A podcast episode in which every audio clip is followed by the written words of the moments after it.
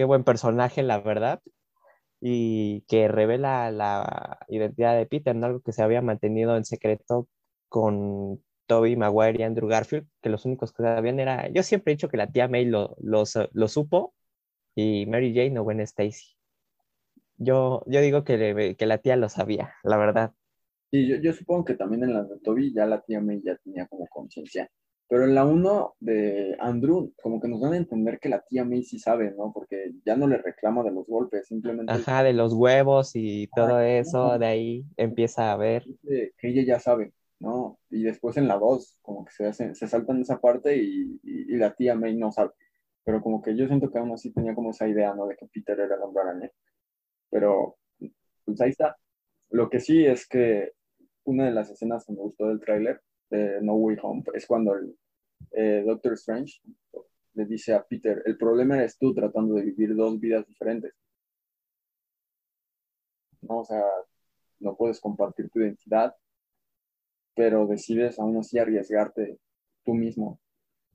O sea, en la 2, o sea, él sin usar máscara, simplemente se avienta a brincar sobre unos tubos o bueno, unas maderas que estaban sobre el agua para tratar de detener al elemental de agua, ¿no?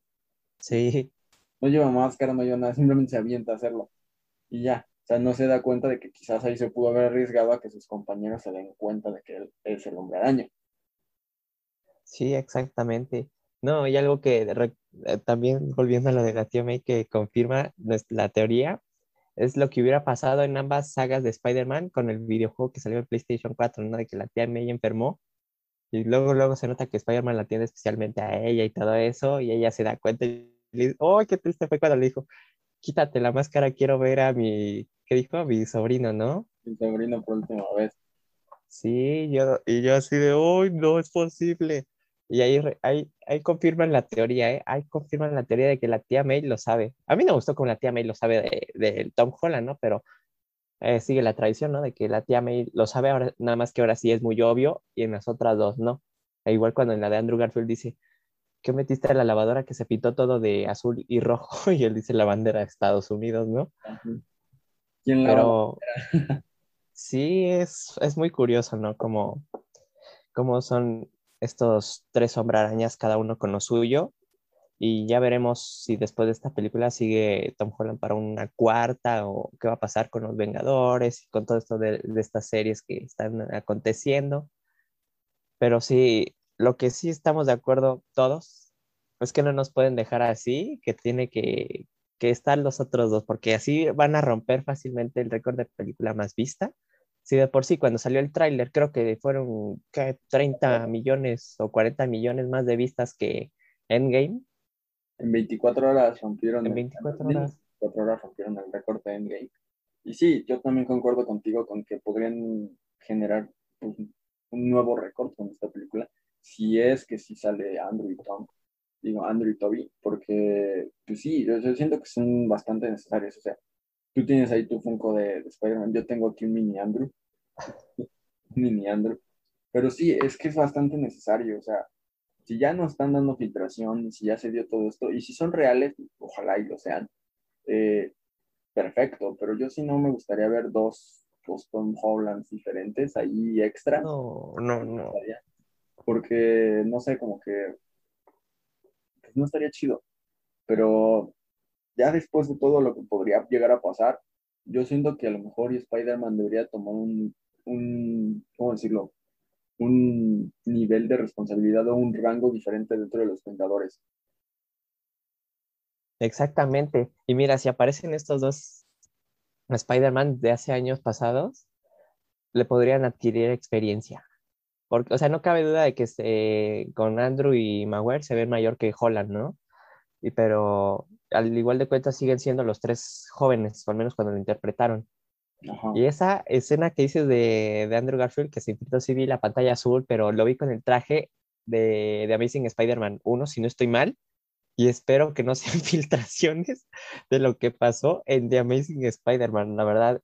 Y también una pregunta que yo tengo en mi mente es que si el Doctor Octopus de, no, de esta nueva película va a ser del universo, si es del universo de Tobey Maguire, ¿cómo es que sigue vivo? si supuestamente murió al ahogar el sol. O si será el mismo, pero en el universo de Holland. Por ejemplo, ya que el hombre de arena, este, pues no sé, también puede ser de Holland porque según yo había quedado bien con, con el de Tobey Maguire, ¿no? Al, al contarle la historia de qué pasó realmente con el tío Ben, que él lo perdona y ya se va en paz, ¿no? Este, sí, yo, yo también tengo esa misma duda a lo mejor, y, porque mucha gente decía como de, quizás lo que está pasando es que, y se mencionaba, ¿no? En filtraciones, que el verdadero villano de la película iba a ser el Duende Verde de William Dafoe. Lo que decían era que él estaba controlando a los demás villanos, él los estaba controlando. Puede ser, ¿eh? eh se, se, dice que, que, sí, porque las, los brazos del Doctor Octopus eh, tienen el foquito rojo, ¿no? Que es como el modo en el cual ellos controlan al, al cuerpo de, del Doc. Eh, y cuando él en, la, en su película agarra y se libera de ese control por el chip que tenía, ¿no? Cuando se explota. Y en la nuca.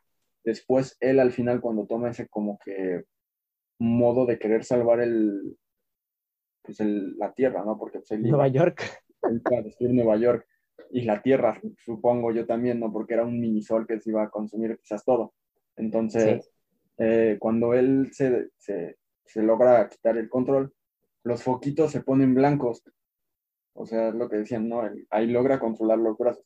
Lo que mucha gente dice es que quizás no murió y el, y el duende verde es el que va a controlar ese cuerpo. Ay, Dios, imagínate.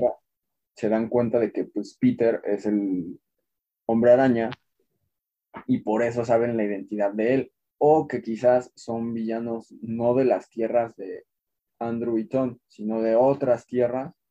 Puede ser, porque también había muerto William Dafoe como Duende Verde en, en, en Spider-Man de Tobey Maguire, ¿no? Al, al cruzarse las cuchillas en el abdomen del su planeador. Ajá. Lo que estaban diciendo era que quizás son de otra tierra en la cual pues vencieron a sus hombres araña los derrotaron o murieron ellos en la pelea contra ellos y por eso saben la identidad de, Peter y por eso son malos. no, es que hay muchas dudas, amigo, hay muchas dudas. Y son demasiadas cosas. La verdad es que dentro de esto no se puede como que agarrar y decir al aire, al aire libre así como es esto, porque mucha gente mm, no está realmente convencida de todo lo que vaya a pasar. Lo que sí es que en estos días que salieron las filtraciones de, de Andrew, se decía que a los dos días iban a salir filtraciones de Toby. No recuerdo cuántos días van, pero salían como que la, las filtraciones. Creo que hoy se cumplen dos días, justamente. Creo que sí, dos o tres, no recuerdo muy bien, pero sí, no más de tres, ¿eh? la verdad. Entonces, este, pues quién sabe, yo, yo no sé, yo no sé, la verdad, si hoy salen filtraciones de, pues de Toby, ojalá, ojalá y si salgan. Eh, no lo digo como algo malo, sino lo digo como que ojalá salgan porque nos resolverían bastantes dudas quizás, o nos generarían más. Y qué mala suerte, y qué mala suerte tendríamos porque estamos grabando esto y capaz terminamos y ya hay filtraciones de... Pero mira, algo que sí está confirmado es que Maguire vuelve al cine porque no sé en qué película va a participar con dos actores famosos, creo que uno de ellos es La Roca, no, no recuerdo bien, pero de que va a regresar al cine, va a regresar. Este, se confirma al menos con esa película que ahorita mm, lamentablemente desconozco la información de cómo se llama la película, pero creo que se va a estrenar en un año, algo así. Amén, este, y bueno, todavía no sabemos bien, como bien si va a estar en, en la nueva película de, de Spider-Man, se mantiene como en secreto. Y al menos de que vuelve al mundo del cine, va a volver y va a ser, uy, va a ser como que muy especial, ¿no? Porque te va a traer muchos recuerdos, ¿no? El actor fue, se fue para arriba con, con esa película, ya después también estuvo en algunas, pero lamentablemente no fue tan vistoso como su papel protagónico en Spider-Man. Y algo también que te mencionaba la última vez, me acuerdo, es que en una escena aparece con el traje negro corriendo como en un refugio para damnificados o algo así que en el juego eh, la tía May trabaja con Martin Lee un chino que, empresario que tiene ese refugio y que termina siendo el señor oscuro, el villano principal en todo el juego. Ah, sí. Y ahí en la escena esa donde va corriendo por la cafetería, pues te da así como que diciendo, ay, puede salir Martin Lee o quién sabe. Es que tenemos que esperar un segundo tráiler para más información, porque este primero solo nos dejó impactados con la confirmación de William Dafoe, como bien dices, Alfred Molina y los villanos, ¿no? Hemos visto cinco de los seis siniestros, el sexto, pues quién sabe quién podría ser, ¿no? Podemos descartar a Buitre, Rino, quién sabe, creo que no me gustaría a mí un Rino, el señor Obscuro, quién sabe. Mucha gente pensaba que, que este Rhino iba a ser el de, o quizás podría llegar a salir, el de The Amazing Spider-Man 2, por la batalla final de esa película. Justamente para la 3 iban a iniciar con esa batalla. O sea, la batalla entre Andrew y Rhino iba a ser como que lo principal dentro de esa Sí, no, qué escena tan padre la del final, cómo agarra la coladera y choca la coladera con los misiles y le da con la cola. No, qué genial. A mí me gustaría en alguna película ver a Craven.